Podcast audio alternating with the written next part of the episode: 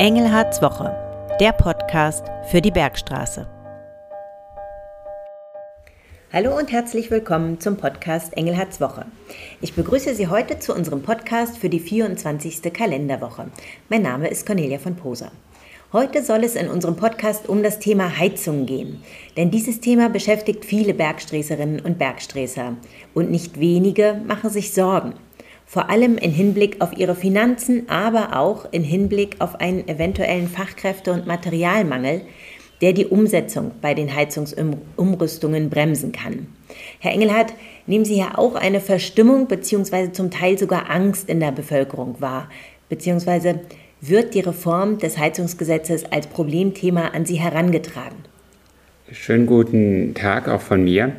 Ja, das Gebäudeenergiegesetz wird als Problemthema an mich herangetragen. Da geht es um Fragen wie, ist denn überhaupt genug Strom verfügbar, gerade im Winter, wenn die Sonne nicht scheint, um die ganzen Wärmepumpen zu betreiben? Und was kostet das Ganze? Kann ich mir das leisten? Steigt er durch meine Miete oder macht das noch Sinn in meinem Haus? Ähm, und dann gibt es natürlich grundsätzliche politische Fragen. Ist das der richtige Weg?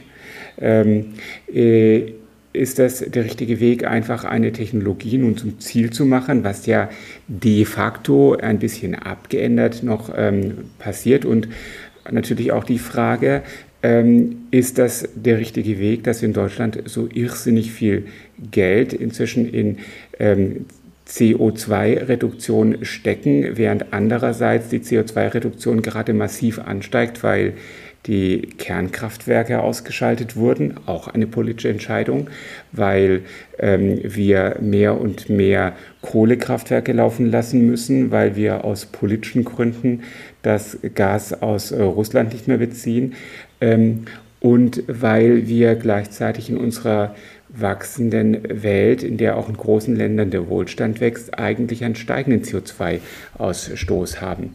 Also das ist ein Thema, auf das ich sehr oft angesprochen werde, mit sehr vielen, vielen verschiedenen Sorgen und auch verschiedenen Frustrationsgraden.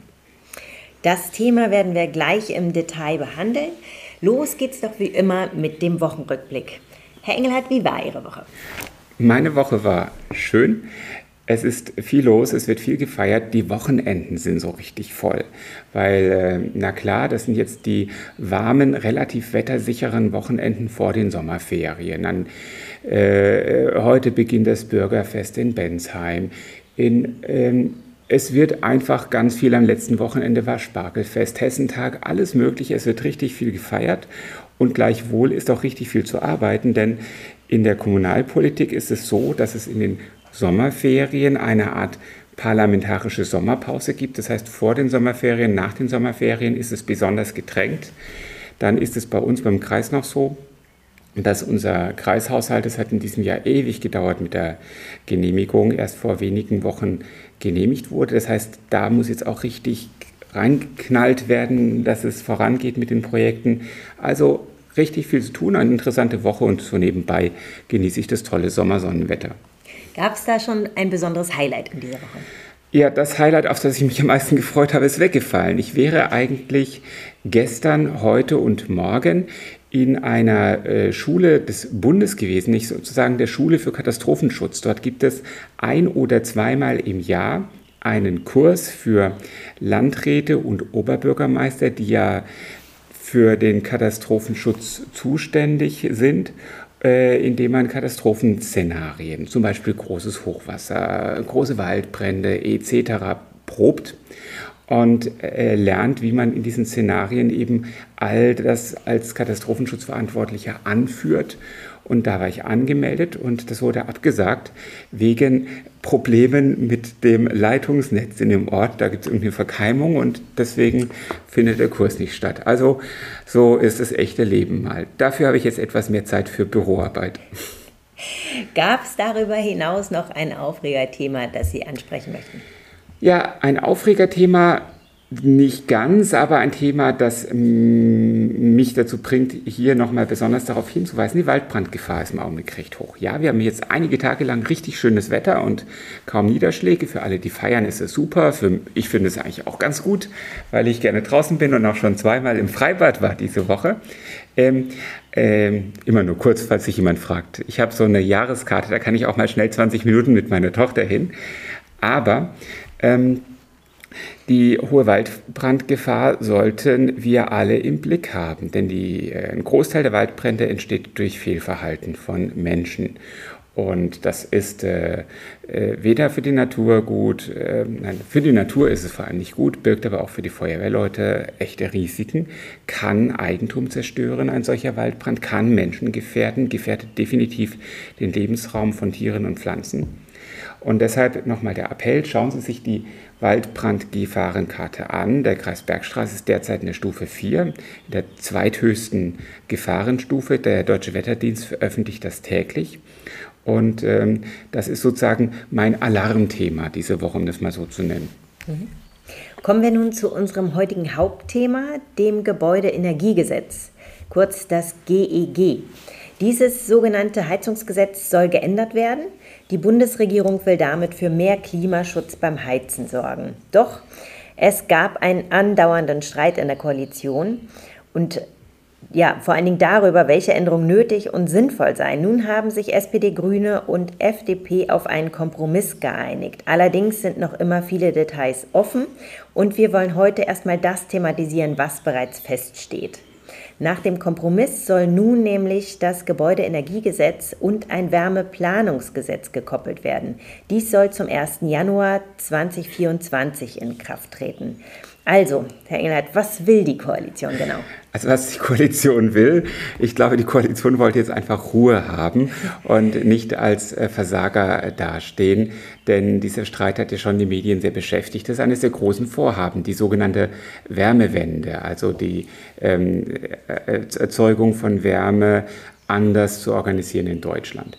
Und ähm, nach dem Koalitionsstreit gab es jetzt nun einen gemeinsamen Kompromiss. ein gemeinsamer Kompromiss sieht vor, dass relativ viel Konkretes auf die Kommunen verschoben wird. Also aus Sicht eines Kommunalen ein bisschen ein schwieriger Kompromiss, äh, denn jetzt müssen die Kommunen mit ihren Wärmeplänen äh, dann am Ende Details vorgeben. Vielleicht zu den Regeln, die jetzt beschlossen wurden. Die gute Nachricht zuerst, Hauseigentümer werden nun mehr Zeit für die Umrüstung der Heizung bekommen. Und es wurden auch eine ganze Menge Ausnahmen beschlossen von der Umrüstungsverpflichtung. Und grundsätzlich können defekte Heizungen im Bestand repariert und weiter betrieben werden. Wenn die neuen Bestimmungen, die ja auch noch nicht gesetzt sind, sondern jetzt im Bundestag diskutiert werden, so kommen, und so gelten, wie sie von der Regierung vorgelegt wurden oder von der Koalition, ähm, dann heißt das, dass eine Heizung, wenn sie irreparabel ist, ähm, gesetzeskonform ausgetauscht werden muss. Dafür bleiben dem Hauseigentümer mindestens drei Jahre Zeit. Ähm, Gesetzeskonform ist eine neue Heizung dann, wenn sie das sogenannte 65%-Ziel erreicht. Das heißt, 65% muss aus regenerativen Energien gewonnen werden. Das, was also bisher für viele neue Häuser vorgegeben war, dass man eine Heizung mit einer Solarplatte auf dem Dach ergänzt hat, das genügt dem nicht mehr. Das sind weniger als 65% regenerativ. Und für Mehrfamilienhäuser wurden längere Fristen eingeteilt, äh, ähm, eingeführt, teilweise bis zu zehn Jahren. Die genauen Details erspare ich mir jetzt, aber wenn es Fragen dazu gibt, schreiben Sie die gerne im Kommentar hinein. Dann schauen wir auch, welche davon wir beantworten können. Solange keine kommunale Wärmeplanung vorliegt, sollen beim Heizungsaustausch auch noch Gasheizungen eingebaut werden dürfen, wenn sie auf Wasserstoff umrüstbar sind. Das ist übrigens, kleiner Einschub, eine des, der Themen, das ähm, meines Wissens der FDP in der Ampel besonders wichtig war, diese sogenannte ähm, äh, Technologieoffenheit. Das heißt, ähm, Gasheizungen können eben auch mit regenerativ erzeugten Gasen wie Wasserstoff betrieben werden. Dann ist das auch CO2-neutral. Auch wenn es weiterhin eine Gasheizung ist. Und das war, ähm, das ist eines der, Themen, das ich persönlich übrigens auch für wichtig halte, denn Wasserstoff ist ein Energiespeicher. Das heißt also, ich kann zum Beispiel in Regionen, wo mehr Sonne scheint oder auch im Sommer, wenn besonders viel Sonne scheint, mit überschüssiger Energie Wasserstoff erzeugen und kann den dann im Winter verbrennen. Denn eine der großen Fragen ist ja, wo kommt der Strom her für die Wärmepumpen? Ähm, das ursprünglich anvisierte Verbot des Einbaus von Öl- und Gasheizungen, das ursprünglich für den 1. Januar 2024 gelten sollte, wurde also gekippt. Die von mir vorgetragenen neuen Vorgaben mit zum Teil deutlich längeren Fristen sollen ab dem Januar 2024 greifen und das gilt dann aber nur noch so schnell für Neubauten. Ähm, für Heizungen im Gebäudebestand ist eine Kopplung mit dem geplanten Gesetz für die kommunale Wärmeplanung vereinbart. Das heißt, Kommunen sollen eine Wärmeversorgung planen und eine klimaneutrale Wärmeversorgung aufbauen. Dafür haben auch die Kommunen Fristen gesetzt bekommen, Großstädte bis Ende 26, kleinere Städte und Landkreise bis zum Ende 2028. Und ähm, das sollen dann zum Beispiel solche Fernwärmenetze sein oder ähm, äh, kleinere Wärmenetze. Aber die Energie dafür muss dann natürlich auch generativ gewonnen werden. Und ähm, äh, das bedeutet also eine ganze Menge an Investitionen für die Kommunen und zunächst einmal viel Planung. Und da möchte ich mir einen kleinen Einschub erlauben, warum ich persönlich davon ausgehe, dass das Ganze auch scheitern kann. Ähm, um all das zu machen, was jetzt geplant ist, was übrigens ein immenses Maß an Datenerhebung bedeutet. Die Gebäude, und zwar die Gebäude in Kommunen müssen alle ähm, erhoben werden, wie sie beheizt werden, ob sie denkmalgeschützt sind oder nicht, welche Möglichkeiten bestehen. Ähm, dafür brauche ich eine ganze Menge Fachkräfte. Und zwar Fachkräfte in einem Segment, an dem es massiv mangelt. Also in dem Bereich Wärme, Energie ist ein großer Fachkräftemangel vorhanden und äh, das gilt für die Handwerker, die das Ganze einbauen, aber auch für die Menschen, die das Ganze planen. Ich, deswegen bin ich gespannt, ob dies gelingen wird. So, solange eine Kommune keine, keinen entsprechenden Wärmeplan hat, gelten die Vorgaben für neue Heizungen nicht für den Gebäudebestand. Gasheizungen dürfen ab 2024 auch Neubauten noch eingebaut werden, wenn sie Wasserstoff, auf Wasserstoff umgerüstet werden können. Das nennt man übrigens ähm, H2 Ready. Und ähm, wenn die Neubauten nicht in Neubaugebieten entstehen. Also die neuen Regeln gelten komplett nur für neue Gebäude in Neubaugebieten. Und dann gibt es noch viele Ausnahmeregelungen, zum Beispiel für hochbetagte Hauseigentümer, die im Eigenheim wohnen für Sozialhilfeempfänger oder wenn die Umstellung in einem Gebäude technisch und ökonomisch keinen Sinn ergibt. Der Kompromiss der Koalition sieht lange Übergangsfristen für Bestandsbauten vor. Sie haben es gesagt, ein Knackpunkt wird jetzt die kommunale Wärmeplanung sein. Sehen Sie hier auch Chancen für die Kommunen? Ja, letztendlich bietet Wärmeplanung und bieten Wärmenetze auch Chancen.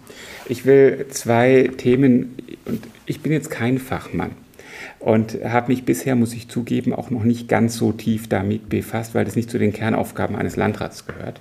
Aber das eine ist, ähm, wenn ich zum Beispiel in einem Neubaugebiet ein Nahwärmenetz aufbaue, dann ersparen sich die Hauseigentümer ihre Heizungsanlagen. Dann brauchen die nur noch einen Wärmetauscher.